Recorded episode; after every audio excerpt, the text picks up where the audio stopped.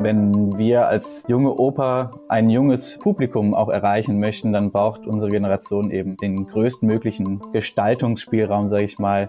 Wenn wir versuchen, dass sich das Event um die Inszenierung und um das Regiekonzept anpasst, darf es trotzdem auf gar keinen Fall beliebig werden. Frei nach dem Motto, ja, was wollen wir? Wir wollen modern und hip sein. Okay, dann machen wir Party. Und dann, okay, dann machen wir Oper und Party. Das ist zu einfach. Wir dürfen uns nicht einer Sprache bedienen, die von einer älteren Generation stammt und damit was Neues erzählen, sondern wir wollen tatsächlich jung, innovativ und spannend sein und das auch repräsentieren. Die Mutigen leben vielleicht nicht ewig, aber die Vorsichtigen, die leben gar nicht.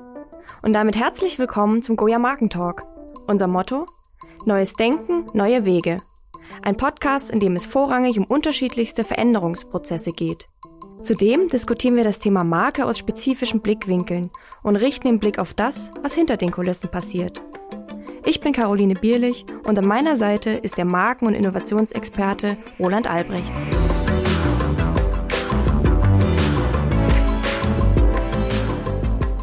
Hallo zu einer neuen Podcast-Folge. Nur noch ein kurzer Reminder vorab. Falls ihr am Thema Marke rundum interessiert seid, lest doch gerne mal unser Goya Markenbriefing rein. Da dreht sich alles rund um unsere Themen Innovation, Branding und Leadership. Ist natürlich wie immer auch in den Shownotes verlinkt. Aber jetzt mal zum heutigen Thema. Erstmal begrüße ich Roland Albrecht, der mir mal wieder live äh, äh, gegenüber sitzt. Da freue ich mich sehr. Hi Roland. Hi Caro, wie geht's dir? Mir geht's bestens, könnte man sagen. Wie geht's dir? äh, bestens, ja, würde ich jetzt nicht sagen, aber also mir geht's gut. Also wir haben die Woche äh, ein paar interessante Angebote rausgeschickt. Also ich bin wie immer in Erwartung, du weißt das ja. es ist immer das Gleiche. New Business äh, ist ein ständig sich drehendes Rad und man freut sich immer wieder halt äh, dann auf neue Aufträge, ganz klar. Genau, heute geht es um ein Thema. Wir stellen heute eine junge, sehr mutige Marke vor, die nicht nur etwas fürs Auge, sondern vor allem etwas fürs Ohr ist. Es geht nämlich um die junge Oper Baden-Württemberg, eine neu gegründete Organisation, die es in sich hat, wie wir finden. Das Konzept ist eigentlich ganz einfach, jung, frech und anders. Sie brechen mit den typischen Darstellungen und möchten dem angestaubten Image ein Revival geben. Dabei sind alle Teilnehmenden unter 30 Jahre alt. Damit sind sie das erste landesweite, ausschließlich von jungen Menschen organisierte Opernprojekt seiner Art. Und wir sprechen natürlich, wie immer in unserem Podcast, über Marke. Das heißt, heute geht es um die Markenbildung für junge, künstlerisch Begabte und auch die Schwierigkeiten, die ein solches Unterfangen mit sich bringt. Zu Gast haben wir dann heute den Gustav Kollmann. Er war von Anfang an dabei und ist für die musikalische Leitung der Oper, äh, der jungen Oper Baden-Württemberg verantwortlich. Hi Gustav, schön, dass du heute mit dabei bist. Hallo Caro, hallo Roland. Ähm, ich freue mich auch sehr, dass ich dabei sein kann. Vielen Dank für die Einladung.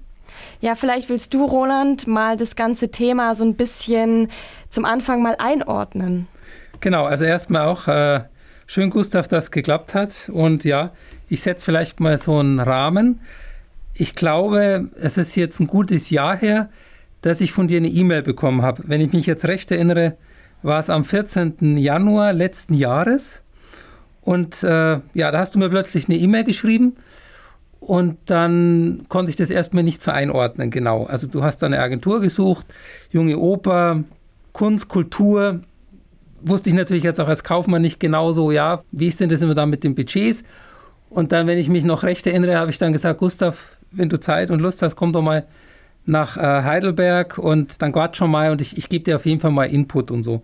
Und dann bist du auch tatsächlich gekommen, ich glaube sogar, weiß ich gar nicht, mit dem Motorrad, wenn ich mich noch recht erinnere, ja, kannst du ja genau. nochmal korrigieren, genau.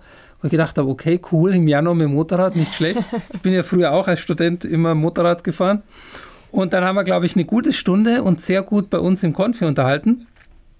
Und ich glaube, mein Feedback war, dass ich gesagt habe, ja, ich sehe das so und so und so, aber ähm, ich glaube, vom Budget her und so kommen wir da wahrscheinlich nicht zusammen. Und dann habe ich dir, glaube ich, noch ein paar Tipps gegeben. Ja. Und dann habe ich, glaube ich, ein paar Wochen später, habe ich dann wieder eine Mail von dir bekommen, wo du dann gesagt hast, ja, also irgendwie äh, diese ehrliche, offene, direkte Art, für die ich ja berühmt berichtigt bin, die, ähm, die ist anscheinend bei dir ganz gut angekommen und irgendwie wäre es, glaube ich, aus, von deiner Seite her ganz interessant, jetzt dieses Markenbildungsprojekt mit uns zu machen und dann haben wir da eben dann nochmal drüber gesprochen und haben gesagt, okay, komm, das machen wir und äh, habe dann auch gesagt, dass bei uns quasi dann auch so junge Leute rangehen.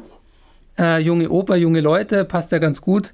Und dann haben wir eben äh, mit euch diese Markenbildung gemacht, eben das Thema Markenleitbild mit Markenkern, Markenwerte und auch so entsprechende, sage ich jetzt mal, so Zielgruppenanalysen und die Grafik hat dann auch, wie ich finde, eben auch ein sehr junges, mutiges, rebellisches Konzept gemacht. Ich glaube, es waren damals zwei oder drei Konzepte. Ihr habt euch dann für eins entschieden. Und äh, ja, das ist, sage ich jetzt mal so, was ich so als Beobachter, ich habe natürlich auch die Sachen dann immer mal wieder angeschaut und habe da meinen Kommentar dazu abgegeben. Aber ich, ich fand es immer halt ein sehr, sehr cooles Projekt. Und ich glaube auch, dass das für jeden interessant ist, eben äh, auch mal Marke aus dieser Perspektive von Kultur und Kunst zu beleuchten. Und deswegen gebe ich jetzt den Ball gleich wieder rüber zu Caro, weil wie ich sie kenne, hat sie mit Sicherheit schon die ersten spannenden Fragen. Auf jeden Fall. Ich glaube vor allem um äh, über das Projekt an sich, da kommen wir später auch nochmal drauf zurück. Ähm, mich würde jetzt auch erstmal deine Seite der Geschichte quasi interessieren, Gustav. Mit was für Erwartungen seid ihr denn eigentlich jetzt zum Beispiel bei uns an Goya herangetreten? Erstmal, wie seid ihr überhaupt auf Goya gekommen und eben, was habt ihr euch davon versprochen oder was war eigentlich das Ziel dahinter? Ja, äh, rangetreten sind wir in Goya, weil wir viele angeschrieben haben und wir haben auch viele Angebote bekommen und von Goya, wie Roland schon gesagt hat, diese direkte und ehrliche Art hat mich dann sehr beeindruckt und ähm, ich konnte alles sehr gut nachvollziehen, seine Argumente und ähm, mit was für Erwartungen. Also eigentlich ging es, glaube ich, nur in Anführungsstriche damals um unsere Sponsoring-Pakete. Da hatten wir ein bisschen was zusammengestellt und ähm, wir, wir, sind ja alle Musiker, wir haben davon überhaupt gar keine Ahnung und ähm, wir wollten einfach mal von Experte irgendwie das eingeschätzt bekommen, wie ist es überhaupt, ist es überhaupt auf dem richtigen Weg? Und ähm, ja, dann hatten Roland und ich dieses erste Gespräch und er hat sich dann dazu bereit erklärt, uns ein paar Tipps zu geben. Man muss aber ehrlicherweise sagen, ähm, er hat uns ähm, und unsere Broschüre ziemlich auseinandergenommen, obwohl da schon ziemlich viel Arbeit drin gesteckt hat. Das ist die Ehrlichkeit, genau. das ist die genau. Ehrlichkeit, von der ja, wir sprechen. aber ich war, wie gesagt, sehr beeindruckt und ähm, ich glaube, er hat gesagt, ähm, sowas wie, solche Broschüren wie eure hat man vielleicht in den 70er Jahren gemacht, aber das will heute keiner mehr sehen. Und das hat dann ziemlich viel in Bewegung gebracht bei uns.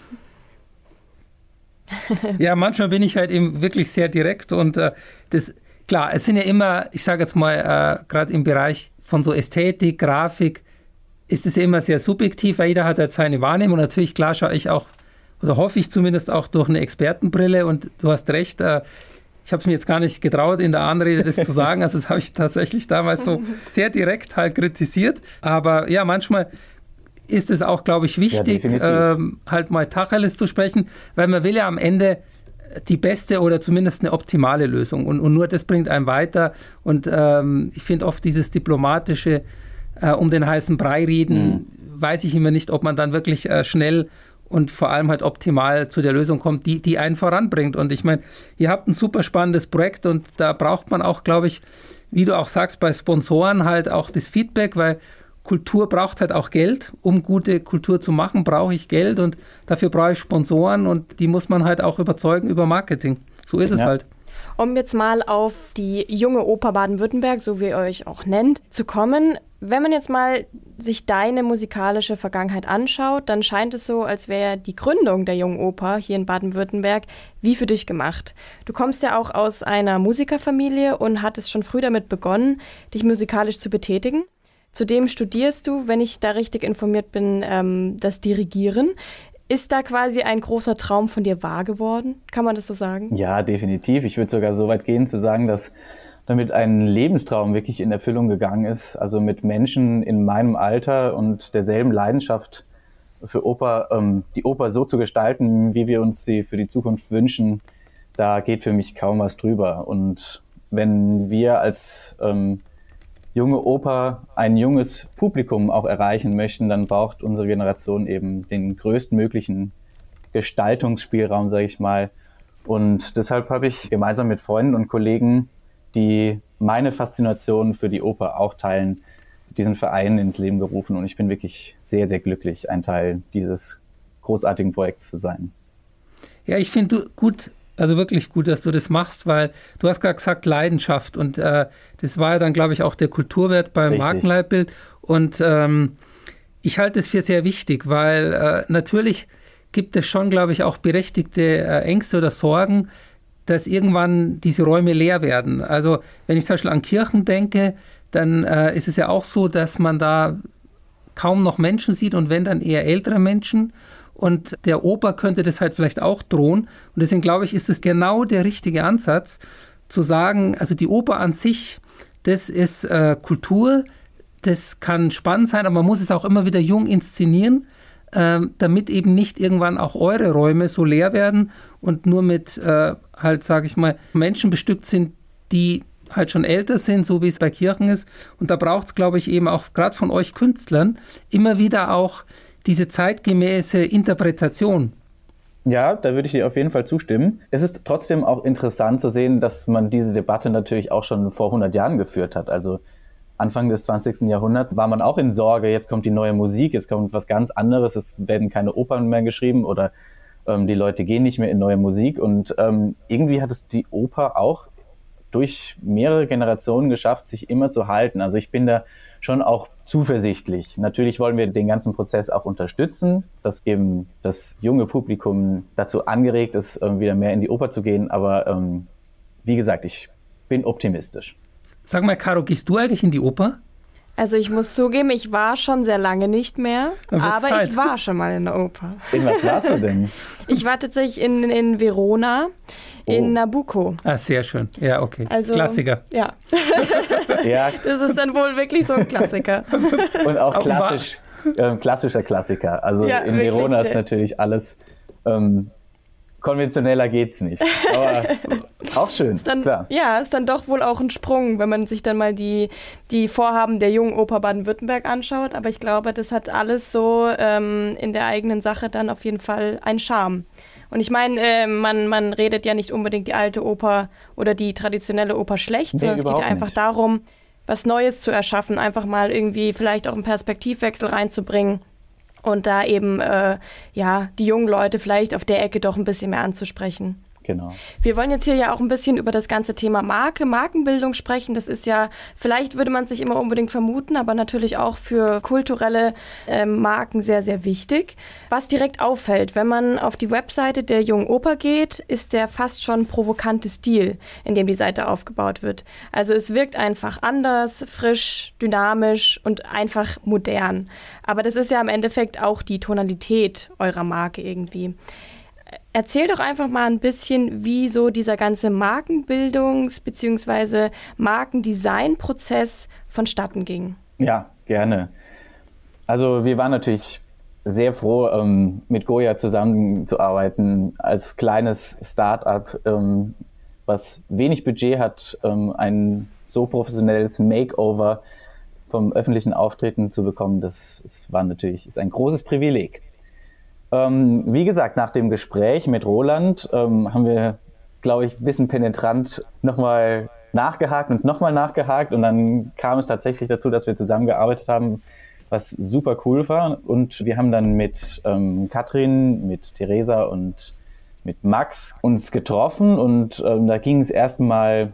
Für die Leute, die es nicht wissen, es sind ähm, auch Leute aus, aus unserer Agentur, ähm, damit man das ein bisschen einordnen kann. ah ja, genau. genau. Ja. Äh, ja, genau. Und da ging es erstmal um generelle Dinge vom Marketing, weil wir ja, wie gesagt, keine Ahnung hatten, aber wir waren alle sehr motiviert und wollten uns da voll reinstürzen. Und ähm, wir haben dann so gesucht, was wir machen, was wir, wohin wir wollen. Und die haben uns gesagt, wie wir dorthin kommen können. Und im Wesentlichen kann man unsere Arbeit, glaube ich, in zwei Punkte aufteilen. Und das erste ist, ähm, was unterscheidet uns von anderen? Also wenn man jetzt die Wahl hat zwischen den Profis vom Nationaltheater Mannheim oder uns, jungen, angehenden Künstlern und Künstlerinnen, die eben noch nicht auf dem Profiniveau, nicht ganz auf dem Profiniveau sind, ähm, warum sollte man sich dann für uns entscheiden? Und äh, das zweite große Problem, das ja Roland auch am Anfang schon angesprochen hat, ähm, da war, dass die junge Oper Baden-Württemberg nach außen nicht wirklich jung gewirkt hat. Und dann ging es irgendwie rein in die inhaltliche Auseinandersetzung. Wir haben gemeinsam ein Markenleitbild entworfen, in dessen Zentrum dann am Ende stand den Rahmen des klassischen Sprengen und ähm, da haben wir sehr, viel, sehr intensiv drüber geredet. Wir haben uns definiert durch ähm, drei Begriffe. Das waren die Begriffe leidenschaftlich eben für den Kulturwert, rebellisch für den Differenzierungswert oder wie, ähm, jetzt bin ich auch. Ja, doch, rebellisch Differenzierungswert. Differenzierungswert. Ja, genau. Und überraschend für den Substanzwert. Da haben die drei äh, super Formulierungen gefunden, die uns wirklich super auch wiedergespiegelt haben. Und auf dieser Grundlage haben wir dann erstmal ein Manifest verfasst und tausendfach überarbeitet. Wir haben unsere alte Broschüre zu einem neuen Magazin umgearbeitet und mit einem Vorschlag für eine neue Website und einem neuen Logo, das auch, ähm, da hängt man sich gerne mal ein bisschen länger auf und neuen Farblichkeiten, neuen Schriftarten und eben alles, was dazugehört, haben wir dann wirklich eine visuelle Repräsentation unseres Vereins gefunden. Und in einem letzten Schritt haben wir dann von Goya einen Leitfaden für die Sponsoring-Akquise bekommen, mit dem wir uns dann an die Arbeit machen könnten. Und das war ja auch ursprünglich das Thema, warum wir überhaupt an Goya herangetreten sind, war eben diese Sponsoring-Akquise und ja, da haben wir uns dann dran gemacht. Bevor wir vielleicht auch, weil es würde auch mich persönlich interessieren, wie erfolgreich ihr denn jetzt unter diesen schwierigen Pandemiebedingungen wart im Bereich äh, Sponsoring, weil klar, wie gesagt, äh, Kultur braucht auch eine gewisse Basis, damit sie auch gute Kultur sein kann. Würde mich jetzt nochmal interessieren, ähm, dieser Differenzierungswert rebellisch. Äh, der Rebell, das ist ja der Aufrührer, das ist der, der irgendwie äh, die Welt verändern will, der die, die Etablierten herausfordert. Und das ist ja bei euch, sage ich jetzt mal, die alte Oper. Das, das sind die Etablierten, das ist Mainstream. Und jetzt kommt ihr jungen Rebellen da. So wie, sage ich mal, früher ja auch Friedrich Schiller und Johann Wolfgang Goethe, das waren ja auch die Rebellen. Friedrich Schiller war auch mal in Mannheim und hat halt da versucht, äh, das Theater neu zu interpretieren, vielleicht auch neu zu erfinden. Nochmal vielleicht auch äh, für die Zuhörerinnen und Zuhörer. Was ist denn jetzt eure Idee, also die Kernidee von der jungen Oper und wo seid ihr da der Herausforderer, der vielleicht auch die alte Oper mal ein bisschen provoziert, mal ein bisschen, hey, komm hier, ich bin die Challenge? Ja, das ist natürlich sehr schwierig, ähm, das konkret festzumachen.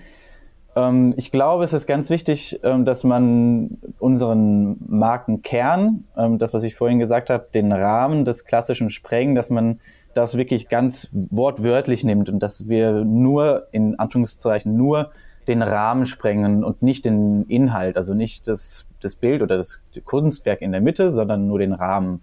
Also an der Oper selbst wollen wir gar nicht so viel verändern, weil wir natürlich auch der Überzeugung sind, dass genau das überzeugend sein soll, ähm, sondern es geht eher darum, dass das ganze Erleben der Oper in ein Event zu packen. Und grundsätzlich sind Formate ähm, meiner Ansicht dann spannend, wenn äh, der äußere Rahmen und der Inhalt möglichst kongenial miteinander verbunden sind. Und natürlich auch, dass sich das Publikum unterhalten fühlt. Und das sollte möglichst jung, möglichst abwechslungsreich und möglichst ähm, anders sein.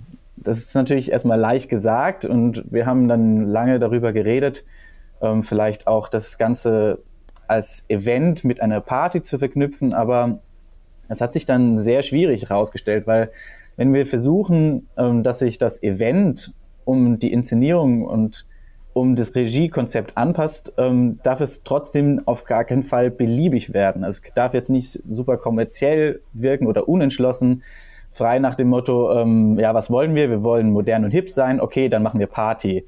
Und dann, okay, dann machen wir Oper und Party. Das ist zu einfach. Wir dürfen uns nicht einer Sprache bedienen, die von einer älteren Generation stammt und damit was Neues erzählen, sondern wir wollen tatsächlich jung, innovativ und spannend sein und etwas wirklich das auch repräsentieren. Und ja, das ist ein schwieriger Prozess. Wir haben das leider im ersten Jahr mit Don Giovanni ähm, aus finanzieller und auch aus personeller ähm, Gründen nicht ganz stemmen können. Wir arbeiten daran, das fürs nächste Projekt ähm, umzusetzen, aber da gibt es natürlich unzählige ähm, Möglichkeiten mit Quizzen, mit ähm, wirklich interaktiven Regietheater mit, ähm, also es beginnt ja schon beim Eintreten in das Opernhaus, da beginnt ja das Ganze und es geht weiter beim Sekt, bei der Pause, bei ähm, den Gesprächen danach, um das alles irgendwie so zu formen, dass das ein Gemeinschaftsevent wird, damit wollen wir überzeugen. Und natürlich auch durch den Inhalt. Also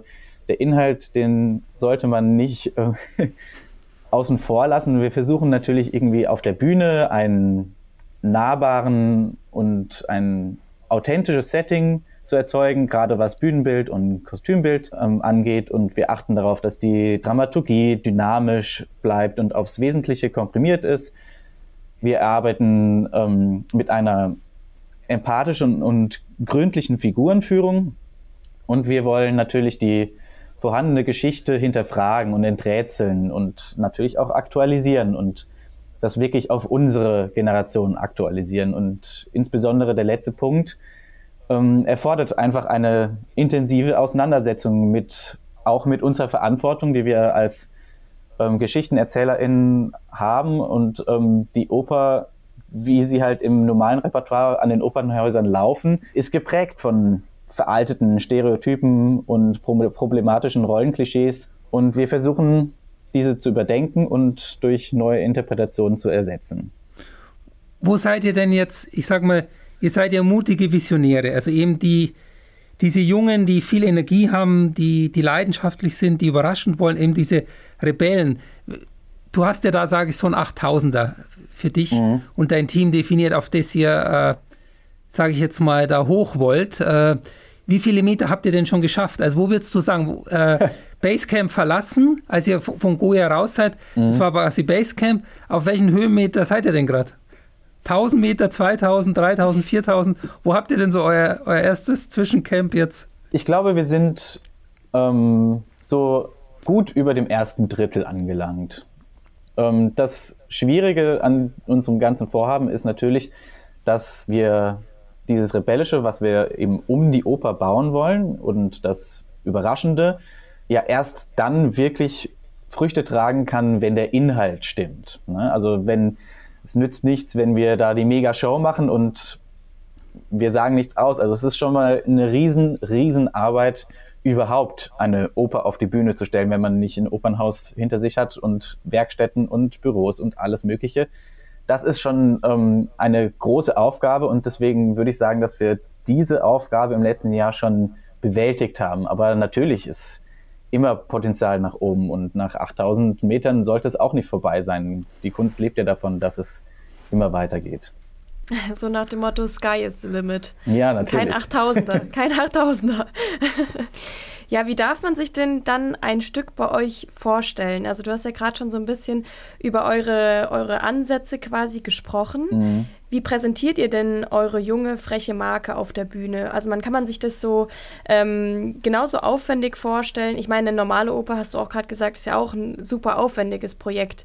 Ähm, aber wo, wo kann man das denn dann wirklich in den, in den Stücken sehen? Oder geht es vielmehr wirklich um dieses Event außenrum?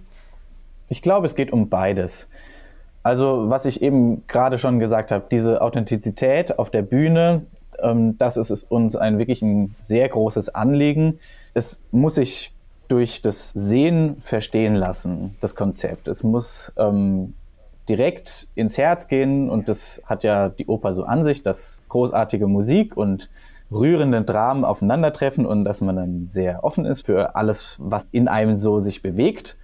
Und das soll es auf jeden Fall tun. Also es soll nicht so dieses abstrakte ähm, Regietheater sein, das man häufig auch heutzutage findet, wo man so vor den Kopf gestoßen wird, sondern dieses authentische, okay, da stirbt jetzt nicht 20 Minuten jemand auf der Bühne und ähm, singt dann noch zum Schluss seine Heldenarie, sondern es soll aus dem Leben gegriffen sein. Und äh, wir haben zum Beispiel im letzten Projekt in Don Giovanni versucht, ähm, das Ganze mit so einer, wir haben es so betitelt und haben es dann auch nicht mehr anders betitelt, mit einer Netflix-Ästhetik darzustellen. Also, dass ähm, dieses Durchbingen von Akt 1 und 2, dass man da in so einen Sog reingezogen wird, dass die Dramaturgie ähm, für unsere Zeit verständlich ist, Das ist bei Mozart nicht einfach, weil es einfach ja, eine ganz andere Zeit ist und weil da ganz andere Sachen gezogen haben und weil manche Sachen gar nicht mehr ankommen. Da musste auch natürlich viel gestrichen werden.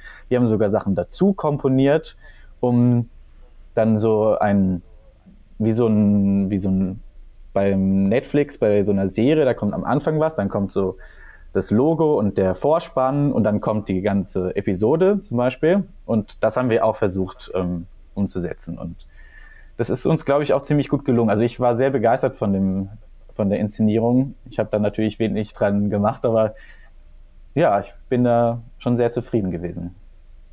Ich würde jetzt gerne nochmal die Perspektive wechseln. Also jetzt haben wir über das Produkt gesprochen, also über euer künstlerisches Konzept. Und jetzt würde ich gerne nochmal wechseln rüber ins Marketing. Also es ging ja letztlich um diese Sponsorensuche, also dass ihr eben ja. äh, für euer Konzept dann auch äh, Organisationen findet, die euch da unterstützen, weil ja, wie gesagt, das ist sehr aufwendig und es kostet alles Geld. Kannst du mal ein bisschen was erzählen, diese Reise äh, der Sponsorensuche? Wie erfolgreich war denn die? Also wen habt ihr da für euch begeistern können? Ähm, ja, also wo seid ihr da? Also habt ihr da schon, sage ich mal, ein Drittel erreicht oder 100 Prozent oder wie, wie viel Geld konntet ihr denn bisher einsammeln? Ja, also als gemeinnütziger Verein mussten wir natürlich 100 Prozent im letzten Projekt ähm, ranbringen, weil wir ja keinen Verlust und auch keinen Gewinn machen durften. Ähm, aber wir haben uns natürlich danach erstmal an die Sponsoring-Akquise ähm, gemacht und haben unzählige E-Mails geschrieben. Wir haben Telefonate geführt und ähm, die ihre Resonanz war wirklich sehr positiv durchweg. Und ähm, wir haben auch viel Resonanz bekommen. Das ist ja auch immer ein hilfreiches Feedback und wir wurden sehr viel gelobt. Also eigentlich wurde dann, dann natürlich auch die Arbeit von Goya gelobt. Gemeinsame Arbeit. Für die gemeinsame ja immer, Arbeit, genau. Es ist immer eine gemeinsame Arbeit. Ja, und wir waren dann sehr froh, dass wir drei Pakete verkaufen konnten und ähm, an Lotto Baden-Württemberg, an den Sparkassenverband Baden-Württemberg und an Haufe Lexware. Und natürlich hat die ganze Arbeit mit Goya nicht nur die Sponsoring-Arbeit erleichtert, sondern auch ähm, die ganze andere Finanzierung. Also sehr viel Geld kam natürlich auch über Förderinstitutionen wie Stiftungen und so zustande. Und da ähm, hat uns natürlich das neue Erscheinungsbild sehr, sehr weitergeholfen. Ich habe da eine Geschichte gehört. Ähm, vielleicht kannst du da aus dem Nähkästchen erzählen, weiß ich jetzt nicht genau. Also ihr seid ja jung und äh, als junge Oper verwendet man dann, sage ich auch, eine junge Sprache und das ist ja heutzutage das Gendern äh, und das kann ja auch polarisieren und da habe ich ja so gehört, da gab es irgendwie so eine Geschichte, dass äh, das dann quasi bei einem älteren Zielpublikum erstmal nicht so gut ankam. Ja, das ist richtig. das war, Erzähl das war mal, sehr lustig. Wie genau? Also es war, Was war, war eine Stiftung, die ähm, wir angefragt hatten und die uns auch schon Geld ähm, zur Verfügung gestellt hat, also zugesagt hat. Und dann kam so ein paar Tage später nochmal so ein Anruf von dem, der eben die Verwaltung für diese Stiftung unternimmt und ähm, er wirkte schon so, dass es ihm sehr, sehr, sehr unangenehm ist, das zu sagen. Und er sagt erstmal, ja, es tut mir total leid, dass ich Ihnen das jetzt sagen muss. Und ich dachte mir so, oh Gott, ziehen die jetzt ihr Fördergeld wieder zurück? Das wäre ähm, katastrophal. Nee, ähm, es war, dass der Stiftungsträger ihn ausdrücklich nochmal gebeten hat, uns zu informieren, dass das, die Fördersumme gut und gerne doppelt so hoch ausgefallen wäre, wenn wir nicht gegendert hätten. Und ähm, das tat ihm auch sehr, sehr leid, das sagen zu müssen, weil er ähm, eher auf unserer Seite der äh, Diskussion stand. Aber es war trotzdem eine super lustige Geschichte, weil ja, also dann haben wir diese Hälfte von dem Budget gerne entgegengenommen, wenn wir dadurch das auslösen konnten. Und dieses Gendern, ähm, also es ist ja auch nur ein Teil der, ähm, der jungen Sprache. Und ich habe es mir jetzt auch im normalen Sprachgebrauch angewöhnt und das ist nur für die Leute, die es nicht mögen, unangenehm. Also für mich ist es überhaupt gar kein Problem mehr. Es geht so schnell und es tut niemanden Zacken aus der Krone brechen. Aber ja, dem Herrn hat das wohl doch ein bisschen unangenehm aufgestoßen. Das klingt eigentlich wie das perfekte Paradebeispiel für dieses ähm, alte, traditionelle Oper meets junge Oper. Richtig? Ja, ja. Aber ich meine, er hat uns ja trotzdem gefördert. Und das rechne ich ihm natürlich auch hoch an. Und Klar, es hätte aber dankbar. doppelt so hoch sein können. Klar. Nach eigener Aussage weiß man ja auch nicht, ob es wirklich genau. doppelt so hoch gewesen wäre. Genau. ist ja alles hypothetisch. Und wir haben von anderen ja genau. auch wirklich sehr positives Feedback bekommen, gerade auch dafür ja, wie gesagt, das war jetzt ja wirklich nur mal äh, exemplarisch äh, für, für ein Negativ, Negativbeispiel ja. quasi. um jetzt mal so ein bisschen in die Zukunft zu schauen bei euch, das wäre jetzt eine abschließende Frage von mir. Ähm, die derzeitige Situation mit Corona hat ja auch gerade der Kultur einen massiven Dämpfer verpasst. Wie sehen denn jetzt eure konkreten Pläne für die Zukunft aus? Das heißt, also welche Projekte sind denn bei euch jetzt wirklich in der, in der Pipeline, über die ihr sprechen könnt oder wollt? Ja, gerne. Wir können sehr gerne über unser kommendes Projekt sprechen. Wir führen La Traviata diesen Sommer auf und ähm, da sind wir auch schon auf Hochtouren am Arbeiten. Das Team hat sich nochmal deutlich vergrößert und ähm, wir sind an allen Ecken und Enden von Oper, das ist ja ein riesen eigentlich ein Riesenunternehmen mit ganz vielen unterschiedlichen Berufen. Das ist auch das Schöne daran, dass wirklich so viele verschiedene Berufe zusammenkommen. Und wir sind jetzt eben an der konzeptionellen Ausarbeitung von ähm, der Traviate und an der Musikersuche, an der Gelderakquise natürlich auch.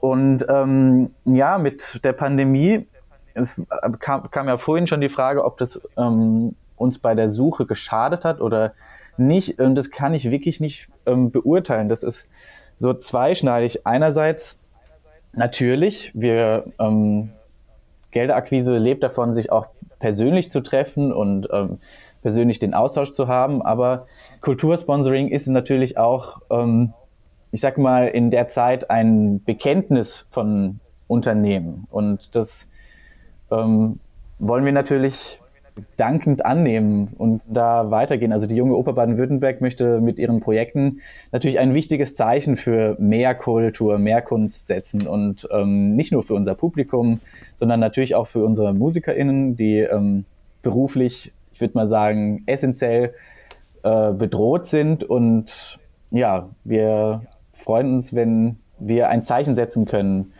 und um diese wirklich unersetzbare Säule unserer Gesellschaft ähm, zu stützen. Also ich habe auch nochmal so eine Abschlussfrage. Und zwar wir, also bei Goya und auch ich persönlich tatsächlich als mein persönliches Credo, haben ja diesen Spruch, die Mutigen leben vielleicht nicht ewig, aber die Vorsichtigen leben gar nicht. Schön. Ja, also was mich natürlich auch sehr anspricht, ist ja eben dieser Differenzierungswert, dass ihr eben rebellisch seid. Äh, ich glaube immer wieder, dass eine Gesellschaft das braucht, die Rebellen, die äh, immer wieder Dinge hinterfragen, ähm, halt auch dem Neuen die Chance überhaupt gibt, sich durchzusetzen. Äh, und da würde mich jetzt einfach auch nochmal interessieren, was ist denn so euer nächstes rebellisches Projekt, wo ihr dann auch, sage ich mal, wieder uns alle überrascht, also auch im positiven Sinne, aber halt auch uns überrascht, weil wir das eben nicht auf dem Schirm haben. Und ich glaube ja gerade, dass das jetzt eine Dekade ist, diese Transformation, die wir in vielen gesellschaftlichen Bereichen und auch in Märkten erleben.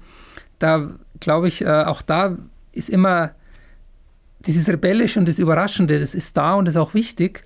Und äh, kannst du da vielleicht auch nochmal ja, irgendwas gerne. sagen, was uns da erwarten darf? Ja, also wir versuchen natürlich in der Traviata das Rebellische auch umzusetzen.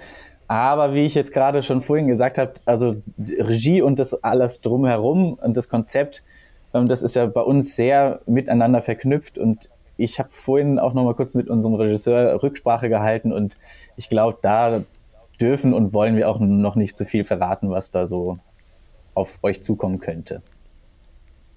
Mit so einem Teaser schließen wir doch gerne ab.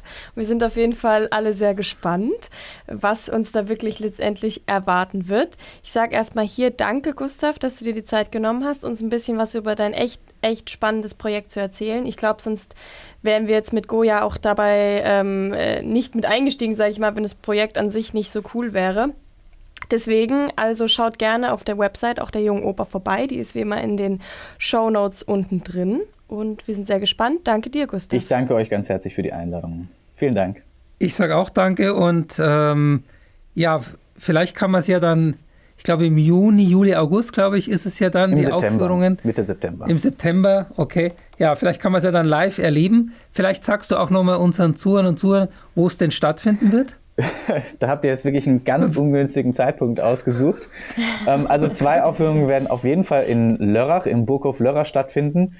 Sehr und schön. es waren geplant zwei Aufführungen in Aschaffenburg und da hatten wir auch so eine halbe Zusage und da kam jetzt heute leider, leider die Nachricht, dass sie Mm. das leider zurückziehen müssen. Aber ich habe morgen ein Gespräch mit dem Chefdramaturgen vom Theater Heidelberg und eventuell, und da dürft ihr uns die Daumen drücken, klappt es ja doch dieses Jahr noch, dass wir dort aufführen. Also wir drücken die Daumen und wenn es in Heidelberg ist, also dann musst du mir auf jeden Fall ein Zeichen geben. Also dann muss ich da schon mit dabei sein.